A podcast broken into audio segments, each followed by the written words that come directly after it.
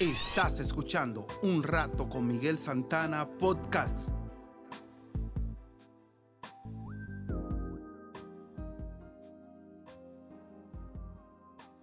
Gracias por sintonizar. El título de hoy es Miopía Espiritual.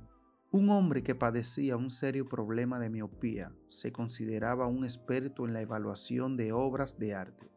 Un día visitó una galería con su esposa y unos amigos Debido a que había olvidado los lentes en su casa, no podía ver las pinturas con mucha claridad. Pero eso no le impidió expresar sus opiniones. Al detenerse ante lo que pensaba que era un retrato de cuerpo entero, no dudó en criticarlo.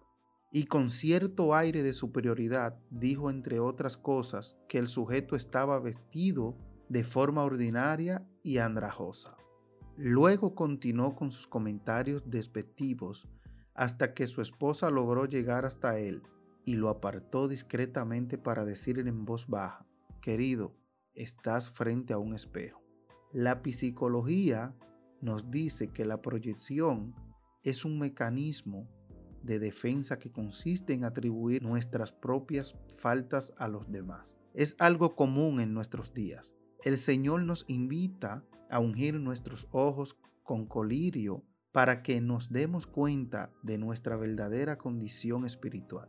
Una vez lo hagamos, el Espíritu Santo nos motivará a quitar primero la viga de nuestros ojos antes que señalar nuestros prójimos, para que realicen cambios en sus vidas.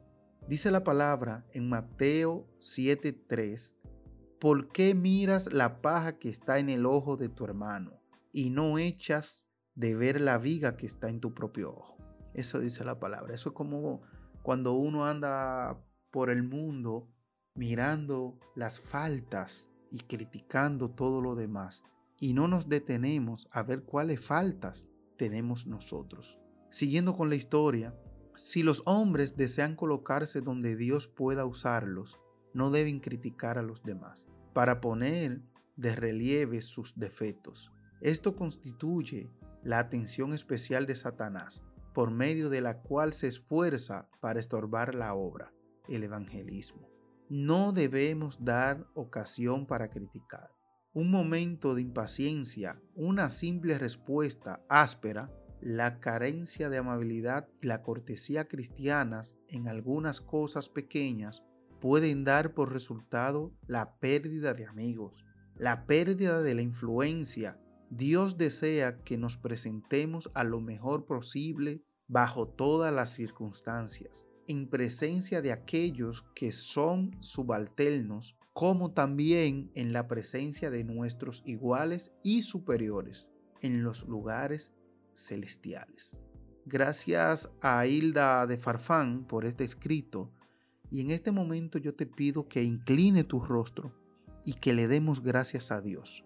Padre amado, te damos gracias Señor Jesús por permitir en mi caso, grabar este podcast y por permitir a la persona que está escuchando, Señor Jesús.